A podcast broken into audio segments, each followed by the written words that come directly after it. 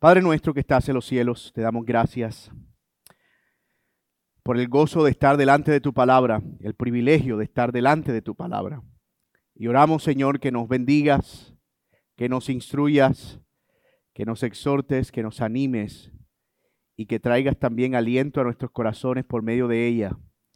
Que mientras perseveramos en esta tu palabra, el Espíritu Santo pueda trabajar en nuestros corazones, haciéndonos no solo entender tu verdad, sino conduciéndonos a Cristo, el autor y consumador de nuestra fe, quien por el gozo puesto delante de él menospreció el oprobio y llevó sobre sí nuestros pecados para salvarnos y redimirnos. Él cumplió toda justicia, Él pagó la culpa, Él nos redimió, a Él sea la gloria. Así que oramos, Señor, para que en lo que avanzamos en este sermón, el nombre de nuestro Señor Jesucristo y la presencia misma del Espíritu pueda traer edificación a nuestras vidas. En el nombre de Cristo Jesús oramos. Amén. Y amén. Quiero que imagines el siguiente escenario. De repente, todas las leyes sobre delitos, vamos a suponer, en nuestro país desaparecen. La policía, organismos de justicia dejan de existir. Las cárceles se vacían. Pero ojo, esto no es porque no hay delitos, no es porque ya nadie está siendo enviado allá porque la gente se está conduciendo bien, sino porque nadie los condena, porque no hay una ley que diga tú lo que estás haciendo merece una pena. Y todo esto en el mismo contexto de maldad en el que nos encontramos ahora mismo. Cada quien hace lo que bien le parece, sin restricciones, sin sanciones, sin censuras. ¿Puedes imaginarte el caos en tu mente? Los almacenes asaltados, personas asesinadas en la calle, robos, anarquía, destrucción. La escena es apocalíptica. Quitas la justicia y la escena es apocalíptica. Y quise que pensaras en ese escenario hipotético, porque nos ayuda a ver cuál es el papel de las leyes y los sistemas de justicia en una nación. ¿Para qué sirven las penas o las leyes o la justicia en el contexto de una comunidad, de una sociedad, de una nación? Y esto porque en definitiva la justicia es una expresión de la gracia común de Dios para preservar a este mundo de la autodestrucción.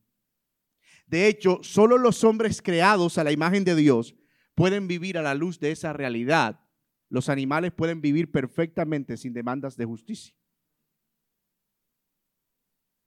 Tú no ves a un león exigiendo que se le den sus derechos a comer venado una vez por mes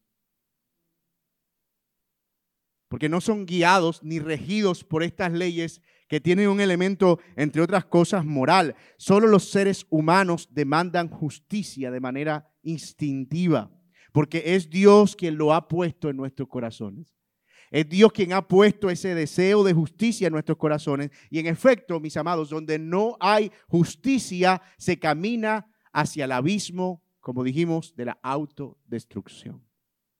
Miren lo que dice Éxodo 21, versículo 12, que fue donde dejamos nuestro texto la semana pasada. El que hiera de muerte a otro ciertamente morirá, pero si no estaba al acecho, sino que Dios permitió que cayera en sus manos, entonces yo te señalaré un lugar donde pueda refugiarse. Sin embargo, si alguien se enfurece contra su prójimo para matarlo con alevosía, lo tomarás aún de mi altar para que muera. El que hiera a su padre o a su madre ciertamente morirá. El que secuestre a una persona, ya sea que la venda o sea hallada en su poder, ciertamente morirá. El que maldiga a su padre o a su madre, ciertamente morirá. Si dos hombres riñen y uno hiere al otro con una piedra y con el puño y no muere, pero guarda cama, y se levanta y anda afuera con su bastón, el que lo hirió será absuelto solo pagará por su tiempo perdido y lo cuidará hasta que esté completamente curado. Si alguno hiere a su siervo o a su sierva con una vara y muere bajo su mano, será castigado. Sin embargo, si sobrevive uno o dos días, no se tomará venganza porque es propiedad suya.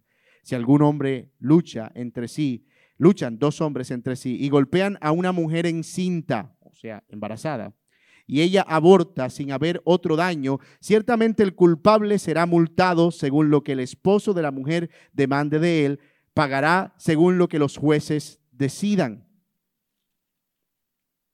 Pero si hubiere algún otro daño, entonces pondrás como castigo vida por vida, ojo por ojo, diente por diente, mano por mano, pie por pie, quemadura por quemadura, herida por herida, golpe por golpe. Si alguno hiere el ojo de su siervo o de su sierva y se lo inutiliza, lo dejará ir libre a causa del ojo. Y si hace saltar un diente a su siervo o a su sierva, lo dejará ir libre a causa del diente. Si un buey acornea a un hombre o a una mujer y le causa la muerte, ciertamente el buey será apedrado y su carne no se comerá. Pero el dueño del buey no será castigado. Sin embargo, si el buey tenía desde antes el hábito de acornear y su dueño había sido advertido, pero no lo había encerrado y mata a un hombre o a una mujer, el buey será apedrado y el dueño también morirá. Si se le impone precio de rescate, entonces dará por la redención de su vida lo que se demande de él. Si acornea a un hijo o a una hija, será enjuiciado según la, la misma ley si el buey acornea a un siervo o a una sierva, el dueño dará a su amo 30 ciclos, es decir, 342 gramos de plata, y el buey será apedrado. Si alguien destapa un pozo o cava un pozo y no lo cubre y cae en él un buey o un asno, el dueño del pozo hará restitución, dará dinero a su dueño y el animal muerto será suyo. Si el buey de alguien hiere al buey de otro, y le causa la muerte, entonces venderán al buey vivo y se dividirán el dinero y se dividirán también el buey muerto. Pero si sabía que el buey tenía desde antes el hábito de acornear y su dueño no lo había encerrado, ciertamente pagará buey por buey y el buey muerto será suyo. Esta es la palabra del Señor. Que Dios nos ayude. En el sermón pasado dimos nuestro primer paso a esta compleja sección del libro de Éxodo, que dijimos va desde el capítulo 21 hasta el capítulo 24, y que además ampliábamos diciendo que se trataba de la normatividad, es decir, de la reglamentación de las normas generales, que son los diez mandamientos. Y el punto de toda esta sección gira alrededor de la idea de que por medio de todas estas leyes, eso lo vimos el sermón pasado, el Señor busca mostrar su justicia al mismo tiempo que facilitar la vida en comunidad.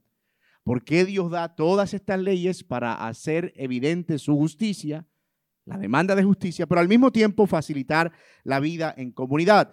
Dios es justo y Él espera que las relaciones entre amos y siervos, entre pudientes y necesitados, desarrollen una dinámica de respeto entre la dignidad humana. Y hoy nosotros nos vamos a concentrar en los aspectos penales y civiles de esa ley.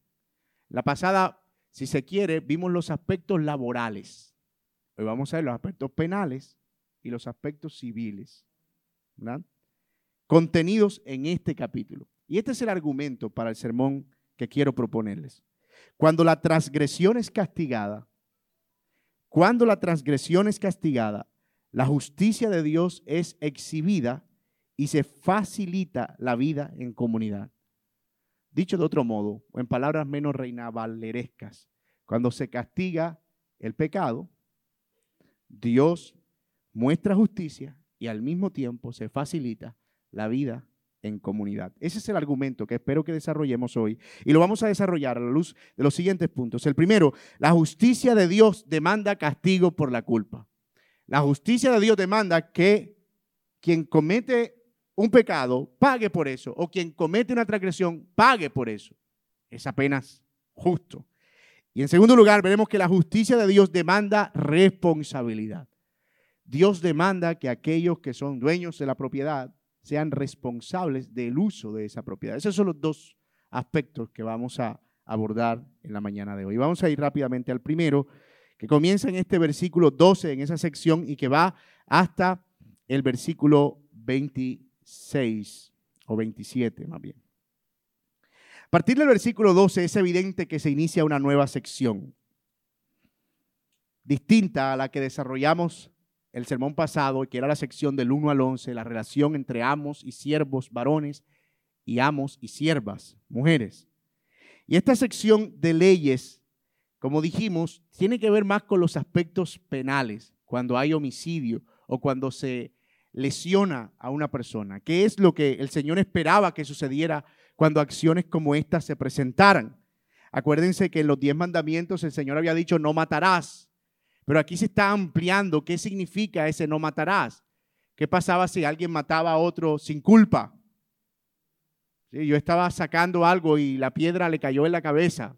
¿Lo maté? Sí, pero debería ser castigado de la misma manera que alguien que planeó el asesinato y estuvo al acecho y esperó que pasara y lo meditó por meses y luego se fue encima y lo eh, acabó con su vida dándole golpes con una piedra en la cabeza. Por supuesto que no. Entonces lo que hace esta normativa o esta legislación es básicamente ampliar ese aspecto de no matarás en el sentido de qué es lo que Dios espera que suceda en la comunidad de su pueblo, entre los israelitas, cuando hayan lesiones entre unos y otros. Y este grupo de leyes relacionados con la pena o la eh, justicia a causa de herir a otro, eh, podemos agruparlo en dos tipos de acciones. Por un lado, están las acciones que demandan la pena capital o la pena de muerte, y por otro lado, están las acciones que demandan retribución o simplemente un castigo justo, proporcional. Miren que las acciones que demandan la pena capital, nosotros las vemos ahí en los versículos 12, 15, 16 y 18, si no estoy mal. 12, 15 21, eh, 12, en el versículo 15, en el versículo 16 y en el versículo 17. Eh, y miren cuáles eran esas acciones que demandaban la pena capital. La primera, versículo 12, dice, el que hiera de muerte a otro, ciertamente morirá. Ahorita vamos a ver los parágrafos, cuáles son las excepciones y todo eso. Pero de momento, el que hiera a otro, quien lo mate, ciertamente morirá. En el 15 dice, el que hiera a su padre o a su madre, ciertamente morirá. También el 16, que tiene que ver con los padres y la madre, con el padre y la madre, dice, el que maldiga a su padre o a su madre, ciertamente morirá. Qué interesante es ver que la palabra eh, que se refiere para herir, que es la misma palabra que se usa en este libro de Éxodo cuando Moisés hirió al siervo egipcio, ¿se acuerdan? Cuando estaba empezando que él vio a un egipcio que estaba maltratando a un judío o a un hebreo y él lo hirió, lo golpeó y el hombre murió. Bueno, esa es la misma palabra. Aquí herir no es simplemente como que le pegó un, como le, cortó la cara o como que no, aquí herir es matar. Herir es golpear y como consecuencia de ese golpe, ya sea de manera inmediata o posterior, se produce la muerte de esa persona. Entonces, es interesante que en cuanto a los padres, dice, el que hiera o el que mate a su padre morirá, pero el que lo maldiga también, que como equipara efectivamente el efecto de la maldición al efecto de la muerte. Ahorita vamos a analizar un poquito eso. Pero hay otro pecado aquí, o otro, otra transgresión, otra acción que demandaba la pena capital, quitar la libertad a una persona por medio del secuestro, versículo 17. Así que matar, maldecir o matar a los padres o secuestrar eran los cuatro casos en los cuales se aplicaba la pena capital a una persona. Más adelante veremos algunas otras leyes que introdujeron la pena capital para la violación a otros pecados, por ejemplo, el adulterio, etcétera, etcétera. Pero al menos en este aspecto donde se está legislando el acto de matar, estas son las cuatro cosas relacionadas precisamente con lo que Dios esperaba que se eh, juzgara en casos tan complejos como eso. Y antes de ver lo que eso nos está revelando acerca del carácter de Dios y cómo es relevante para nosotros en el día de hoy, veamos los parágrafos de ese primer punto. El que hiera de muerte a otro ciertamente morirá. Sí, pero eso no es tan llano, no es tan simple. Y por eso el Señor introduce como algunas aclaraciones. Miren el versículo 14 que dice, sin embargo, el 13 dice, pero es decir, que hay al menos algunas explicaciones o excepciones a eso que deberían tener otro tipo de trato. Ya hemos visto en los diez mandamientos otra vez que el Señor dijo no matarás, pero aquí vemos un poco más acerca de la pena para quien mate. No toda muerte debía ser castigada de la misma manera porque, como ya lo mencionamos, alguien podía matar a otro por accidente o simplemente por la soberanía de Dios. Mira lo que dice el texto. El que hiera de muerte a otro ciertamente morirá. El 3 dice, pero si no estaba al acecho, sino que Dios permitió que cayera en su mano. O sea, fue un accidente. Un acto de la soberanía divina. En ese caso, no debía aplicarse la pena en ese mismo sentido. Y para eso Dios estableció que hubiera unos lugares de refugio, unas ciudades de refugio donde la persona podía huir mientras el caso se desarrollaba ante los jueces y se declaraba culpable o inocente, para evitar que la familia del muerto tomara venganza. Y luego imagínate, si se encontraba con que no, había sido sin culpa. Es decir, no quiso matarlo, fue un accidente. Y ya la familia había tomado venganza por eso. Entonces ahora había que matar a la familia por haber matado a alguien eh, sin justa causa. Eso iba a ocasionar un caos. Así que Dios destina unas ciudades de refugio a donde la persona podía ir. Pero Él dice, si alguien lo mata y lo mata con alevosía, con intención, no importa si es un sacerdote que sirve en mi altar, lo sacas del sacerdote y tendrá que morir. Lo sacas del altar y tendrá que morir. Es decir, nadie estaba exento de cumplir con esa pena. Dios está protegiendo ahí, sin duda, la vida. Y esto ya nos va anticipando algo interesante acerca de Dios y lo que Él busca con estas leyes. Miren que, en primer lugar, Dios quería evitar que la impunidad fuera la puerta por donde entrara la venganza y por lo tanto la autodestrucción de la nación. Si había impunidad, iba a haber venganza por mano propia y eso iba a desencadenar un sinnúmero de muertes y muertes que posiblemente por una nación joven que ni siquiera iba estaba establecida en un territorio, eso iba a ser la autodestrucción. En segundo lugar, Dios está mostrando lo importante que es el respeto a la autoridad también. La autoridad para Dios es importante. Se asume que una persona que no tiene cuidado de golpear a su padre o a su madre, o incluso maldecirlo, es un peligro potencial que debe ser quitado de la sociedad.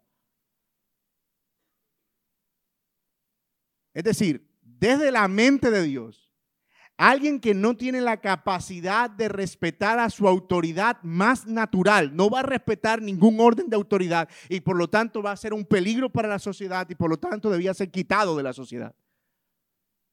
Eso explica por qué es tan severo ese castigo. De hecho, Deuteronomio es bien claro acerca de esta ley. El hijo contumaz y rebelde que maldiga a sus padres será sacado fuera del campamento y será apedrado.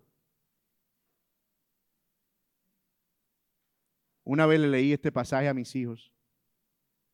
Ellos quedaron como... Yo dije, la única razón por la que ahora tú no eres sacado fuera para ser apedrado es porque hay alguien que ya llevó sobre sí la justicia divina. Pero eso no quita que tus actitudes rebeldes ofenden gravemente a Dios. Gravemente. Es un mandamiento. El cuarto mandamiento dice, honra a tu padre y a tu madre para que te vaya bien y tus días sean largos sobre la tierra. Porque efectivamente quien aprende a someterse a esa autoridad natural, no es que Dios garantiza que se le van a multiplicar los años, es que va a vivir con un sentido de protección porque no va a estar metiéndose en problemas. Pero quien no lo hace es un peligro potencial para la subsistencia de la nación el código Hammurabi establecía que el hijo que gritaba a su padre o que lo golpeaba, se le debería cortar la mano. Eso es en el artículo 195. Pero el Señor dice, al que golpea a su padre o lo maldice, debe morir. Wow. ¿Cómo Dios toma tan en serio eso? Pero aquí vemos en este grupo de leyes que Dios también está protegiendo la libertad.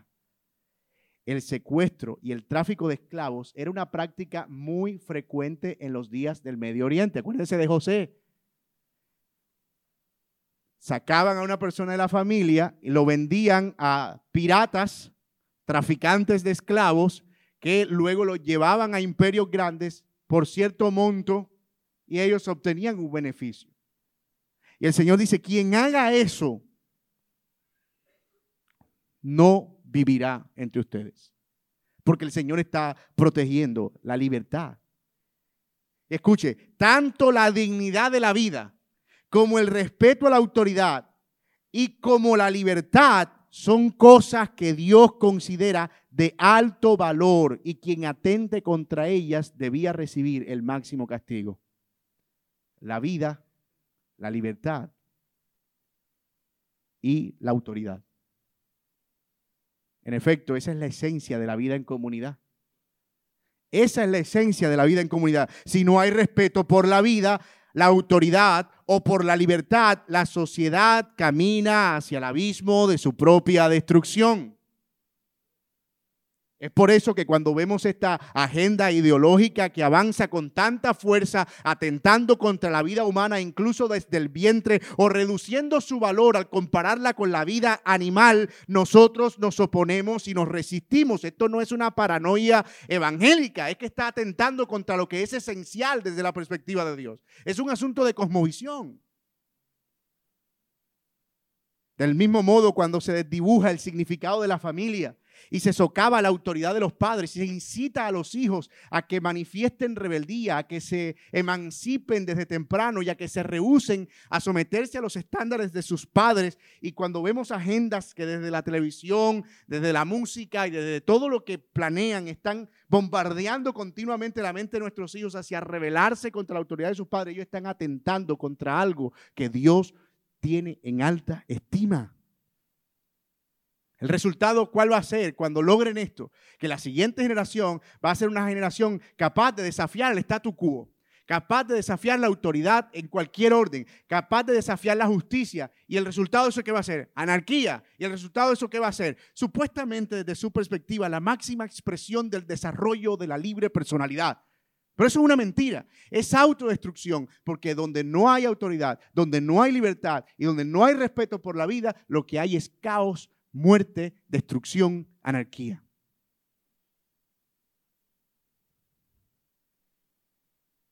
Otra vez, esto no es una paranoia evangélica. Esto no es que los evangélicos no tienen más nada que hacer. Hmm. Es ver las cosas como Dios las ve y darle la importancia que Dios le da. Algo también interesante de estas penas es que ellas cumplen una función ejemplificadora y preservadora. Si el propósito de la pena era que sirviera de ejemplo para el resto de la nación, pero además que preservara, como ya lo hemos mencionado reiteradamente, la integridad de la nación, la justicia, escuche bien, nunca debe ser un instrumento de venganza, sino un faro que dirige el rumbo de una sociedad. Nunca las leyes deben usarse como un instrumento para la venganza, sino para dirigir el rumbo moral de una sociedad, para preservarla, para prevenirla. La justicia está ahí como las estacas de una cerca, como un lindero que no se puede cruzar, pero no es algo que deba otra vez instrumentalizarse para saciar el deseo de venganza de las personas y se espera que las sociedades puedan desarrollarse lejos de dicha cerca. Pero como sabemos que es imposible que lleguemos a prescindir de la cerca, porque nuestro corazón sigue siendo malo y seguimos tendiendo al conflicto y al, a la riña y al reclamo o al abuso, entonces la cerca tiene que estar ahí. Pero no es para marcarnos a dónde podemos llegar, a cuánta distancia debemos entrar, estar. Esa es la razón por la que, por lo menos nuestras formas de gobierno, que por la gracia del Señor preservan cierto grado de autonomía en cuanto a la ley, en teoría, ¿no? El legislativo, las autoridades, los que gobiernan, no pueden intervenir en los asuntos de justicia porque deben mantenerse completamente independientes. Porque un gobierno tirano pudiera instrumentalizar la justicia como sucedió en Uganda en los años 80, 90 y a principios de los 2000. Que los gobiernos básicamente estatizaron la justicia y obviamente permitieron toda clase de impunidades dentro del mismo gobierno, lo que trajo conflicto y lo que trajo también casi la destrucción de esa nación por medio de una guerra civil. Es por eso que la justicia debe mantenerse, al menos desde la perspectiva de una nación, independiente de cualquier otra forma de poder. Porque, como dijimos, funciona como una cerca, como un lindero. Pero no todas las penas serán castigadas de la misma manera. Tenemos un segundo grupo de penas, por así decirlo, para otro tipo de faltas que no necesariamente involucraban quitar la vida de una persona, pero que sí demandaban la aplicación de la justicia. ¿Qué pasaba si el golpe se daba pero no se moría? Lo dejaba en cama y no podía trabajar durante esos días. ¿O qué pasaba si un amo quería abusar de su autoridad con un siervo y lo golpeaba? Y allí vemos a partir del versículo 18 que empiezan a regularse una serie de leyes alrededor de esas lesiones menores, dicen los abogados, o de esas acciones que limitaban en cierto sentido la actividad o la vida de una persona. Dice, si se hiere en una riña, pero no hay muerte, pero sin capacidad, hay que hacer esto. Si un amo hiere a su siervo o a su sierva y hay muerte, hay que hacer esto. Si se hiere a una mujer embarazada y esta aborta, hay que hacer esto. Si se hiere a un siervo o una sierva, pero sin haber muerte, hay que hacer esto. Como vemos, aquí se están abarcando aspectos del sexo del individuo, es, es decir, toda esta aplicación de justicia tiene en cuenta varios factores, el sexo del individuo, su estrato social, si es siervo, si es amo, pero también la gravedad de los daños, si lo deja en cama o si simplemente fue un golpe menor. Y hay varias cosas que son bien importantes considerar y predominantes, al menos en cada una de esas leyes menores, por así decirlo. La primera, y es evidente, Dios protege a las mujeres, incluso a los niños no nacidos, trayendo castigo y retribución por cualquier daño que ella sufra. Y eso era novedoso, especialmente en una sociedad en la que las mujeres no tenían muchos derechos. Y en culturas en las que las mujeres eran objetos simplemente para la procreación. Eso está diciendo, cualquiera que haga daño a una mujer va a recibir la misma retribución como si lo hiciera un hombre. Por otro lado, vemos también que Dios protege a los de menor condición, de los abusos de, mayor, de los de mayor condición. Esa es la razón por la que afirmamos en el sermón pasado que de ninguna manera se debe asumir que ser siervo aquí es lo mismo que ser esclavo en los términos modernos en los que se entiende la esclavitud. Porque vemos aquí que parecería ridículo que el Señor le esté diciendo a un amo que si le hace daño a un siervo tiene que pagar por eso. Eso no era muy común en la era de la esclavitud, que tú le dijeras a un amo, mira, si tú maltratas a un esclavo, tú vas a tener que pagar. Pues, ¿Cómo así? Porque para ellos un esclavo era una cosa, un objeto que no tenía, una persona que no estaba sujeta de derechos. Por lo tanto, matarlo, eso no, no te agregaba ni, ni te quitaba. Pero aquí el Señor está diciendo, no, un amo no puede matar a su siervo, ni puede hacer daño. De hecho, si le hace daño, tiene que dejarlo libre. Si por alguna razón le sacó un ojo, tiene que dejarlo ir. Si le voló un diente, tiene que dejarlo ir. Otro aspecto que vemos interesante en este grupo de leyes menores, es decir, no capitales, es que la administración de justicia debe ser dada por jueces. Miren, el texto que dice aquí en el versículo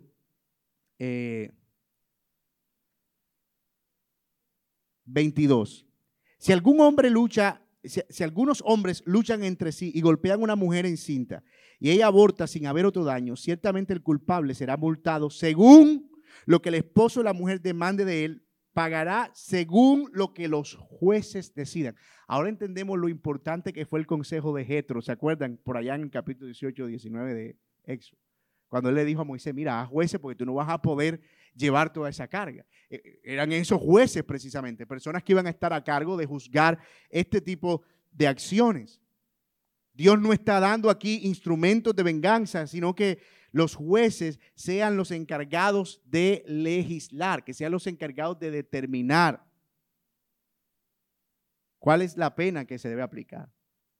La justicia no está al servicio de cada individuo. Nosotros renunciamos al derecho de hacer justicia por nuestra propia mano, porque en nuestro acuerdo, cuando nos sometemos a una nación, decimos, nosotros queremos que haya una forma de administración de justicia común porque si lo dejamos en manos de cada uno, ¿quién determina la proporción de esa justicia?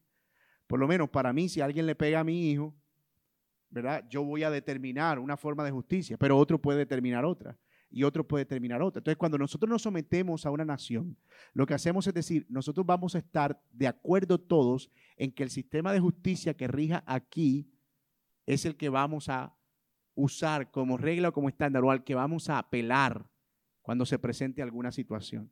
Porque la justicia no es.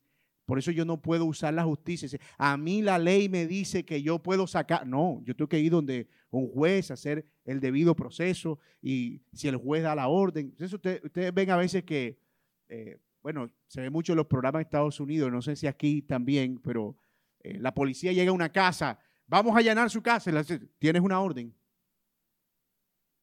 Porque tú no puedes entrar a mi, puedes tener todos los uniformes, las armas que tú quieras, pero no puedes entrar a mi casa si no tienes la orden de un juez. Entonces, fíjense el papel de los jueces, qué tan importante es en la administración de justicia, de acuerdo con lo que Dios establece aquí. Pero otra cosa interesante es que las penas deben garantizar proporcionalidad al daño para evitar que se desate violencia y venganza. Y ahí es donde entra la ley del talión. Y la ley del talión, ojo, nosotros la hemos estigmatizado porque los fariseos empezaron a usarla no a través de jueces, sino como un modelo de justicia personal. Y eso es lo que Jesús condena en el Nuevo Testamento. Oíste que os fue dicho ojo por ojo, pero yo digo que si alguien te golpea la mejilla, ponle también la otra. Jesús no está diciendo que la ley del talión no es útil como instrumento de justicia. Lo que está diciendo es que ustedes la usaron como instrumento de venganza. No iban a los jueces, sino que decían, Ah, me sacaste un ojo, ponte ahí que yo te voy a sacar uno. Me partiste un diente, déjame que yo te voy a partir. La misma parte que me partiste, yo te la voy a partir también. ¿Tú te imaginas un mundo así? A veces nosotros aplicamos ley del talión en escala menor. Bueno, no sé si eso se produce, ¿verdad? Pero especialmente cuando uno está viviendo con primitos y tíos. Y Me mordió, venga, muérdalo usted también aquí. Eso es ley del talión 101. Manual básico de ley del talión. Mira que me mami. Venga, muérdalo ahí mismo, ahí mismo. Pero como, como instrumento de justicia, la ley del talión era una cosa majestuosa, supremamente útil porque garantizaba eso, proporcionalidad. Garantizaba que si tú le cortaste una oreja a una persona, lo más justo que es que te corte la oreja.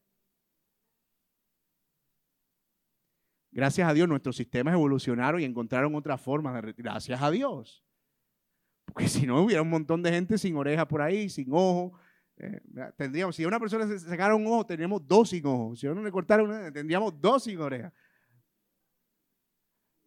Gracias a Dios por la sabiduría que el Señor dio a los jueces a, los hombres para evolucionar en esos sistemas de justicia. Porque entre otras cosas, estos sistemas de justicia no eran estáticos. Incluso dentro del mismo Nuevo Testamento vemos que se hacen revisiones. En el libro de números, por ejemplo, se vuelve a legislar sobre las ciudades de refugio, porque el Señor estaba entendiendo que efectivamente estas leyes no estaban siendo dadas para ser un manual estático, esto tiene que ser para toda la vida porque además ellos iban a interactuar con otras naciones. Por ejemplo, en Babilonia, cuando ellos estaban sujetos a la autoridad babilónica, ellos no podían aplicar este sistema de justicia. ¿Por qué? Porque estaban sometidos a un sistema de justicia diferente. Entonces, con el tiempo, estos sistemas fueron evolucionando, evolucionando, evolucionando, y ahorita vamos a hablar un poquito de eso, y hoy tenemos sistemas de justicia tal vez con los mismos principios, pero un poco más sofisticados, con otras eh, alternativas, gracias a Dios, ¿verdad? Así que aquí el tema de la ley del talión solamente se está presentando que debía ser dada por un juez y era un instrumento que garantizaba de manera incipiente, pero efectiva, que había retribución proporcional. Es decir, que había una administración de justicia por lo menos proporcional. Ahora bien, es posible que nos veamos abrumados por todo eso. Pues estamos preguntándonos, bueno, ¿y eso tenemos que guardarlo? ¿No tenemos que guardarlo? ¿Cómo aplica para nosotros? ¿Qué tiene que ver eso con nosotros ahora? Tal vez alguno esté diciendo, gracias a Dios, esto no es para nosotros. Y descarte todo esto simplemente como historia patria de la nación de Israel. Pero la verdad es que aunque estamos sujetos a otras formas de administración de justicia, aunque nosotros no estamos aplicando este código penal o civil entre nosotros, porque no vivimos en una teocracia, es decir, nosotros no podemos eh, mañana decir, mira, eh, fulano, el perro tuyo eh, me mordió el perro mío. Ah, bueno, entonces hay que matar al perro tuyo y al mío, y tú te quedas con la mitad del tuyo y del mío, y yo me quedo con la mitad, la otra mitad y la otra mitad. No. Es decir, no, usamos este sistema penal hoy, pero aquí está lo interesante. Las verdades y el espíritu de estas leyes sigue vigente en los sistemas judiciales que nosotros tenemos en nuestras naciones que difieren de país en país, pueden verse diferentes de un lugar. Por ejemplo, nosotros no tenemos pena capital. Algunos estados de Estados Unidos tienen pena capital. Eso se puede ver diferente, pero el espíritu que las impulsa es el mismo. ¿Y cuál es ese espíritu? Toda transgresión de la ley debe ser castigada de manera, oiga, justa, proporcional y ejemplificadora con el fin de garantizar el bien común. Ese es el espíritu. Por supuesto, habrán abogados aquí que podrán elaborar ese concepto y decir, no, también la función de la ley es... Pero aquí estamos hablando para efectos generales del espíritu que impulsa esta ley y que vemos que impulsa nuestras leyes. ¿Para qué sirven nuestras leyes hoy? Bueno, para aplicar justicia, para que esa justicia se aplique de manera proporcional y para que además sirva de ejemplo para el resto de la sociedad, como la cerca, el lindero que no debemos cruzar. De hecho, en los días del Señor, por ejemplo, los judíos no podían aplicar pena de muerte sin la autorización del imperio romano. Por eso ellos no pudieron matar a Cristo por blasfemia. Tuvieron que llevarlo donde César que era la autoridad romana. ¿Y César qué hace? Aquella clásica expresión, eso, no es problema mío, trae un poquito de agua aquí. Y se lavó las manos. Pues dijo, yo no, veo, yo no veo falta de acuerdo con el sistema romano, yo no veo ninguna falta en este hombre. Pero los judíos lo encontraron digno de muerte. Y la salida que él encuentra es como que un intercambio. Él dice, de pronto esta gente se le aplaca la ira, tienen ganas de matar, le voy a dar a un criminal que sí está condenado y les pone a Barrabás y ahí es donde sucede lo que sucede. Pero fíjense que eso nos está mostrando que los judíos bajo el sistema romano no administraban la justicia de acuerdo con la ley de Moisés, sino que están sometidos a un sistema que evidentemente era mucho más elaborado, con muchos más elementos. Y eso no significa que Dios falló en dar leyes. Dios estaba dándole las leyes que ellos en ese momento necesitaban, de acuerdo con el momento que estaban viviendo, pero el Señor entendía que iban a necesitar leyes más robustas con el tiempo y por eso en su gracia proveyó esas otras formas adicionales que son los sistemas que nosotros tenemos ahora. Por eso es que Pablo dice en Romanos capítulo 13, sométase toda persona a las autoridades. ¿Por qué? Porque ellas han sido establecidas por Dios. Mírenlo aquí en Romanos capítulo 13. No tenía pensado leer ese texto, pero voy a leerlo porque creo que nos ayuda. Sométase toda persona a las autoridades que gobiernan, porque no hay autoridad sino de Dios y las que existen por Dios son constituidas. Eso es una cosa interesantísima. Por tanto, el que resiste a la autoridad, a lo ordenado por Dios, se ha opuesto y los que se han opuesto recibirán condenación sobre sí mismo, porque los gobernantes no son motivo de temor para los que eh, de buena no son los gobernantes no son motivo de temor para los que de buena conducta, para los de buena conducta, sino para el que hace el mal. Deseas pues no, no temer a la autoridad, haz lo bueno y tendrás elogio de ella. Eso es lo que uno siente cuando ve la policía de tránsito y lleva todos los papeles en regla. Que me paren, que me paren, que me paren, que me paren, que me paren. Pero cuando uno no lleva la tecnomecánica vencida, que dicho sea de paso, no debería salir, y está la, entonces uno empieza a buscar él. Ay, mi madre. Y empieza a sudar frío. Es por aquí, ¿verdad? Tápale el número a la placa porque me agarran el seguro, no lo tengo activo. Pero si haces lo malo, mira, teme, aquí está el punto, porque no en vano lleva la espada, pues es ministro de Dios y un vengador que castiga al que practica lo malo. Es decir, ahí Pablo está validando el hecho de que los sistemas modernos de justicia, en cierto sentido, tienen el aval de Dios para administrar estos principios y que nosotros debemos conducirnos de tal manera que esos principios no sean un problema para nosotros. Que si nosotros vemos un policía, podemos saludarlo y abrazarlo sin ningún problema. No tenemos problema con la policía. ¿Cierto que no? Así que, en parte, esta es la principal función del gobierno civil desde la perspectiva de Dios, desde la cosmovisión cristiana, el gobierno civil existe principalmente para la administración de justicia. Ese es el permiso que Dios le dio. Lo que pasa es que los gobiernos civiles se volvieron empresas, administradores, se volvieron de todo y empezaron a desdibujar su naturaleza. Pero los gobiernos civiles existen principalmente para garantizar la administración de justicia y la subsistencia de la nación, preservar el orden. Así que cuando una autoridad falla en eso, falla en la administración de justicia, ha fracasado en su función principal. Incluso la iglesia, cuando falla en aplicar justicia a través de la disciplina, ha fallado en su función principal. Y es por esto que los creyentes no debemos nunca tomar justicia por mano propia. Nunca. Nunca. Y más bien debemos encomendar la causa al Señor. No se venguen en ese mismo contexto, dice Pablo, ahí en el capítulo 13. No tomen venganza por su propia mano, el 12, perdón. Dejen la venganza al Señor. Mía es la venganza. Yo pagaré. Hoy se ha hecho muy popular estos videos que muestran a personas que cometen un delito y son atrapadas siendo golpeadas. puede ser que veas el encabezado de ese video. En el encabezado de ese video algo como me da un fresquito o eh, final feliz. Y en cierto sentido, a veces viendo el video como que uno, ¿sabe? La cara, uno pone la cara así como que, ay, pobrecito, pero por dentro está como que, qué bueno.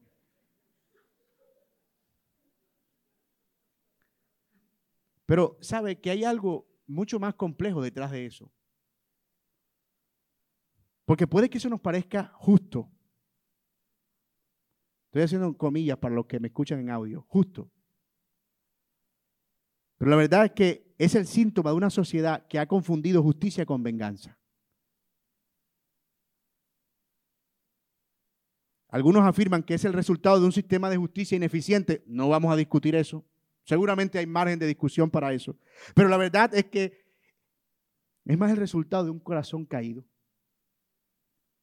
que cree que es superior moralmente tanto como para administrar castigo a alguien que ha cometido lo que a su juicio es un crimen digno de muerte. Es decir, ellos se convierten en jueces, tribunales y en perpetuadores, en verdugos, en quienes administran la justicia. Algunas de estas personas incluso llegan hasta la misma muerte y son linchados y, evaluar si es justo o no moralmente, probablemente sea una discusión entre nosotros. Pero lo cierto es que no es algo que está dejado para el ser humano, para nosotros como individuos, porque al final, ¿quién garantiza que ese fue un castigo proporcional? se robó un pan y lo lincharon, muerto. Yo no, de nuevo, yo no estoy aquí haciendo apología del delito, pero nosotros debemos estar confiando que incluso en medio de las debilidades de nuestros sistemas judiciales, por lo menos haya justicia. Y si no hay justicia, ellos darán cuenta a Dios. Pero no debería el creyente eh, tomar venganza por su propia mano. Nunca, ni apoyar eso. De ninguna manera. Por eso que el Señor fue cuidadoso en los casos y dijo que fueran examinados por jueces y no por el criterio de cada persona, porque eso lleva a la anarquía y al caos. ¿Quién determina al final qué delito merece el linchamiento y qué delito no? La turba. Así que aunque toda transgresión es castigada con la misma intensidad, si es claro, perdón, aunque no toda transgresión es castigada con la misma intensidad, si es claro que debe haber un castigo. Debe haberlo. Justo y proporcional. Y eso refleja la justicia de Dios y al mismo tiempo preserva el bien común. Y todo eso, por supuesto, dirige nuestros pensamientos a la, al mensaje del Evangelio. Porque precisamente es eso lo que sucede en el Evangelio. La Biblia dice, la paga del pecado es que muerte. Dios en el sistema de justicia revela su propia justicia. Él demanda que el pecado sea castigado. El hombre debe pagar. Y de hecho, el pago de ese pecado debe ser un pago proporcional. Y debido a que el hombre ha pecado contra un Dios santo y eterno, se requiere entonces una justicia eterna. Por eso es que el problema del pecado necesitaba una solución tan drástica. Tenía que ser alguien capaz de pagar eternamente por los pecados pasados, presentes y futuros y al mismo tiempo poder garantizar vida. Por eso era necesario que solo alguien como nuestro Señor Jesucristo satisfaciera las demandas de justicia de la santidad de Dios. La paga del pecado es la muerte y nadie puede escapar de esa pena. A menos que alguien pueda pagarla por nosotros y eso es lo que precisamente hizo nuestro Señor Jesucristo. Él murió en la cruz llevando nuestra culpa para que nosotros fuéramos absueltos. Ese es el mensaje del Evangelio. Pero vamos a ir rápido porque el tiempo se nos fue. Y yo prometí que no iba a dar tres sermones de este capítulo. Así que vamos a ver lo que nos resta en el siguiente punto. Y vamos a ver algo interesante, porque el siguiente punto tiene que ver con las responsabilidades y los daños indirectos. Y hay una clara relación de mayor a menor intensidad. Pueden verlo ahí, ¿verdad? Primero, los que merecen pena de muerte. Luego, los que merecen por, por su acción castigo proporcional. Y ahora, los que no actúan directamente, pero sí indirectamente y hacen daño a otro. ¿Y cuál es la pena para ellos? Noten que va como de mayor a menor intensidad. Y eso nos lleva al segundo y último punto que vamos a ver, como les digo, rápidamente por cuestión de tiempo. Ah, aunque los cinco primeros minutos del micrófono no cuentan. Ok. A partir del verso 28 encontramos este tercer grupo de leyes y está relacionada con las, de nuevo, acciones indirectas que involucran una responsabilidad. Esta es un poco más rara porque es un tema de un buey. Usted te dirá, yo no tengo buey. Eh, no, que si mi güey acornea a otro, ojalá tuviera un güey. no, llego ni a chivo.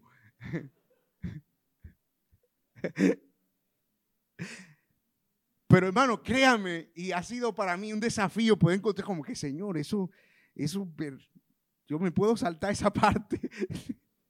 como puedo no predicar eso sin que se den cuenta. Pero eh, yo creo que hay también mucha sabiduría aquí para nosotros, hermanos. Y fíjense, ¿cuáles son las leyes que encontramos ahí de responsabilidad? Si un buey de alguien hiere a un hombre o a una mujer, se revisa si tiene o no antecedentes el buey y se establece responsabilidad. Todo muy sofisticado. Si alguien hace un pozo y cae un buey o un asno en ese pozo, el dueño deberá responder por no haber cubierto el pozo.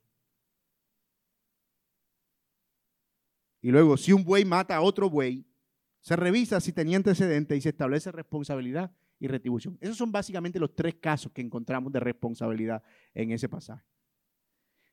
Y esas leyes también muestran la justicia de Dios.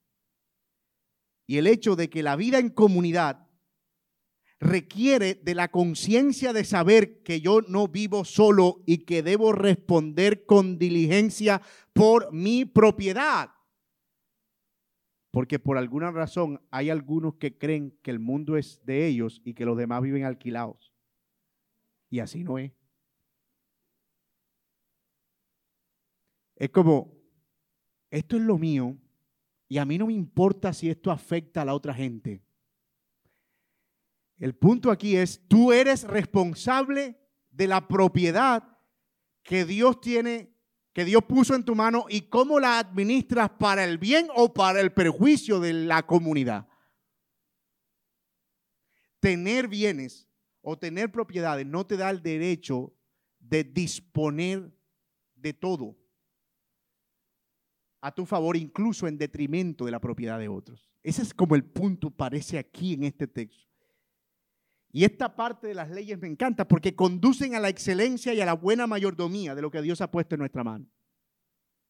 Nos ayudan a ser precavidos, previsivos acerca de cómo puedo usar para el bien lo que Dios puso en mi mano, pero cómo puedo prever el daño que esto pueda hacer y cómo puedo prepararme para eso. El código Hammurabi, que he estado revisando mucho ahorita que he estado estudiando este texto, decía que al respecto de estos asuntos, si un, buey era corneador, el dueño debía cubrirle los cuernos con, con hojas para evitar que corneara a alguien. Eso es algo como si tiene un pitbull, tienes que ponerle ese bendito bozal, eso que a veces parece como, como grandote, porque es, es que esos son animales inofensivos, eso no depende del dueño, eso no es el animal, es el dueño. Olvídate, eso es un animal. Y responde a un instinto. Y el problema es que como no ha cambiado su naturaleza, como no ha nacido de nuevo, como no se ha arrepentido, como sigue siendo un animal, tiene instintos animales, lo cual es perfectamente normal porque así lo creó el Señor. Hace poquito vi que un hombre tenía un hipopótamo de mascota en Medellín y lo tenía, ese hipopótamo se lo va a comer. Él podrá darle besito ahora, bañarse con él, podrá lavarle los dientes, eh, pero es un hipopótamo, no ha dejado de ser un hipopótamo. Ustedes saben que tenemos una pandemia de hipopótamos, especialmente por esto de la hacienda Nápoles y, y no se sabe qué hacer con ellos. Entonces los animalistas dicen, no los, no los sacrifiquen, pero tampoco se los quieren llevar para su casa. Eso es un ejemplo. Eso es un ejemplo de mala mayordomía que termina perjudicando la propiedad del otro. Y esto nos está impulsando al hecho de que la vida en comunidad requiere responsabilidades. Todo lo que Dios nos ha dado debemos administrarlo responsablemente, sabiendo que la diligencia produce bienestar común y la negligencia debe ser castigada.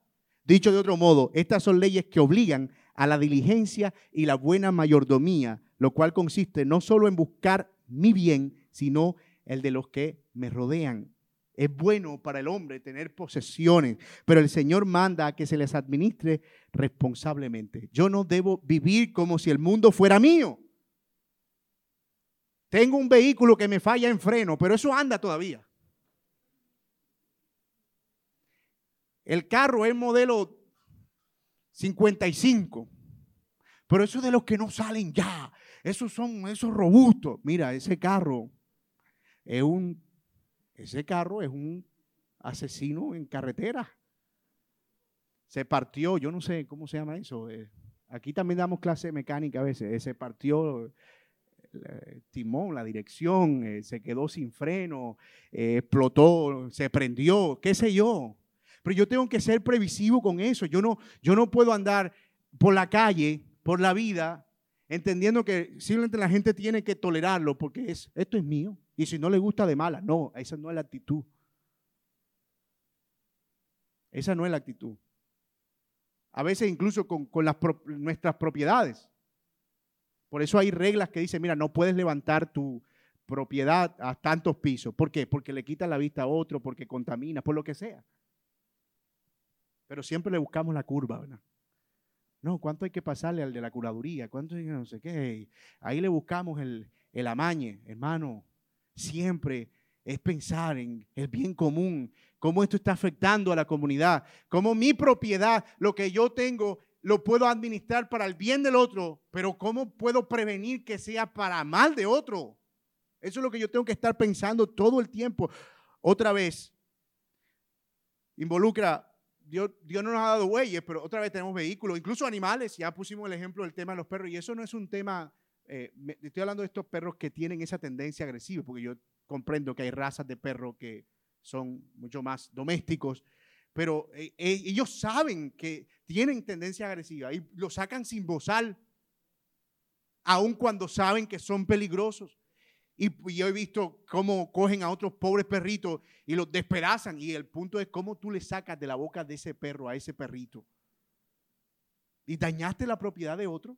¿Por qué? Porque sabiendo que era un peligro, lo sacaste sin los cuidados necesarios. ¿Qué no se está diciendo que no lo tenga? El Señor no está diciendo no tengas bueyes para que los bueyes no acornen. No, no está diciendo eso.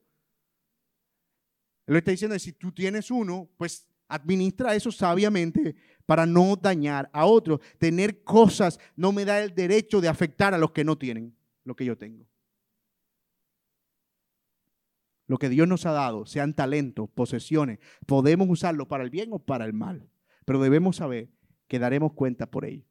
Así que este pasaje me parece más como una ley de estímulo a la buena mayordomía, a usar las cosas para el bien común, cómo esto sirve a los demás, no tanto cómo trato de sacar una ventaja para mi provecho. Todo lo visto hasta aquí entonces nos conduce a la misma idea con la que iniciamos esta sección, a la misma. Dios nos da las leyes para no para nuestro perjuicio, no por, por capricho del legislador, sino para que le conozcamos a Él, que Él es justo, pero también que demanda justicia. Asimismo, para que vivamos sabiamente unos con otros. E-, este pasaje es un ejemplo de eso. Dios da la ley para que veamos que Él es justo, pero también para que vivamos sabiamente unos con otros. Y todo esto está materializado en el Evangelio. Es lo que dijimos. Los diez mandamientos contienen leyes para ver a Dios, los primeros cuatro mandamientos, y cómo nos relacionamos con Él, y leyes para relacionarnos los unos con los otros. El Evangelio es la exhibición de la justicia de Dios. Un justo pagando por las culpas de los pecadores a un juez que así lo demanda. Para que ahora esos que han sido absueltos puedan vivir unos con otros en amor y servicio. Justicia vida en comunidad. Justicia, servicio con otros. Eso es lo que está reflejando la ley de Dios en este pasaje. Dicho de otro modo, la justicia no solo son leyes que cumplir, sino la muestra de que Dios es santo. No es una amenaza para nosotros, sino un estímulo que nos impulsa a la vida en comunidad. Y amigo que estás aquí sin Cristo, tú debes saber que delante del Señor nadie se sale con la suya. Es decir, no hay forma de que alguien un día delante de la presencia del Señor no reciba lo justo por sus transgresiones. Tú y yo tenemos una gran deuda que pagar.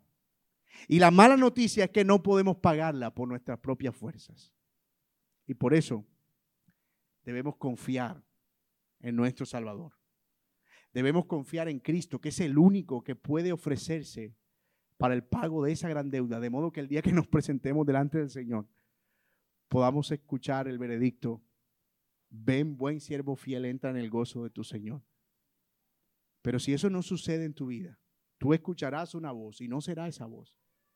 Será la voz del Señor, administrando la justicia y la condenación, porque Él también revela su gloria cuando el pecador es castigado.